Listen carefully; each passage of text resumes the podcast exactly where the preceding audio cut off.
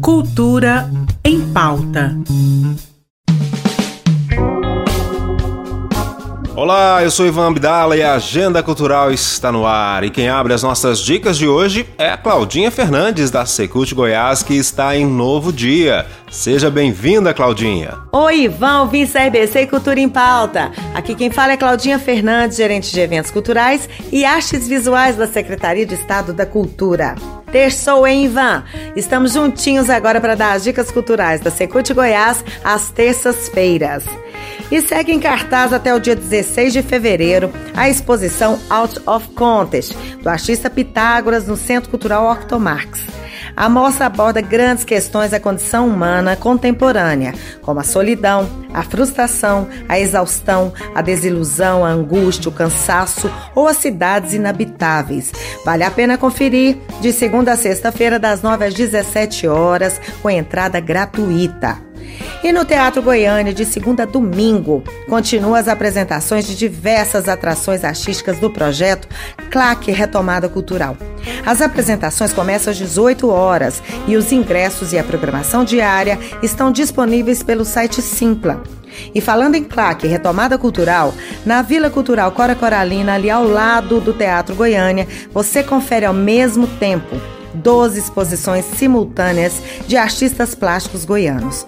As obras estão expostas na grande sala e podem ser conferidas de segunda a sexta-feira, das 9 às 17 horas.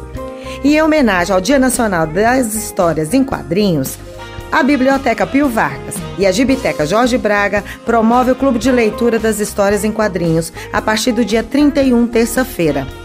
O clube funcionará às segundas e últimas terças-feiras de cada mês. Mais detalhes podem ser conferidos no Instagram das unidades Biblioteca Jorge Braga e Gibiteca. É isso, gente. A cultura goiana não para. Já concluímos o agendamento de pautas das nossas unidades para fevereiro e março. Em breve, mais arte, música, teatro, dança, tudo em cartaz. Fiquem de olho nas redes sociais de cada espaço cultural do estado e no Instagram Secult Goiás para não perder nada. É isso tudo, Ivan. Um super beijo. Até a próxima terça-feira. Bom demais essas dicas, hein? Até semana que vem. E reforçando a programação da Claque Cultural, que segue até o próximo dia 30 de janeiro, amanhã, dia 25, o trio Canindé homenageia a carreira de Milton Nascimento a partir das 5 horas da tarde no hall do Palácio Pedro Ludovico Teixeira. No repertório, músicas que atravessam a trajetória de Milton, incluindo canções de sua autoria e outras que têm importante significado em sua carreira como intérprete. Às 6 horas da tarde, no Teatro Goiânia, tem grupo Baião de Quatro e os grandes sucessos nordestinos.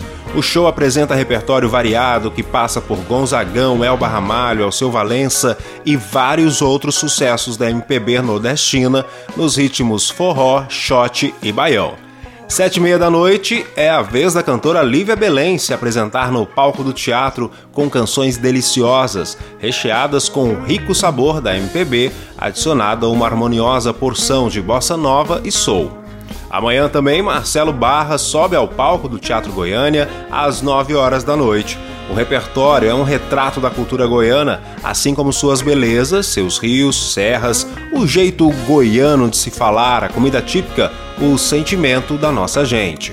O espetáculo Dança Boba do Ateliê do Gesto é a atração de amanhã às 9 horas da noite no Teatro Sesc Centro. A apresentação reflete e expõe uma nova perspectiva de apreciação numa proposta de dança que revela em seu modo de fazer uma criação e produção a partir de jogos de improvisação, onde os intérpretes dialogam entre si no exercício cênico e artístico de muita escuta e entrega.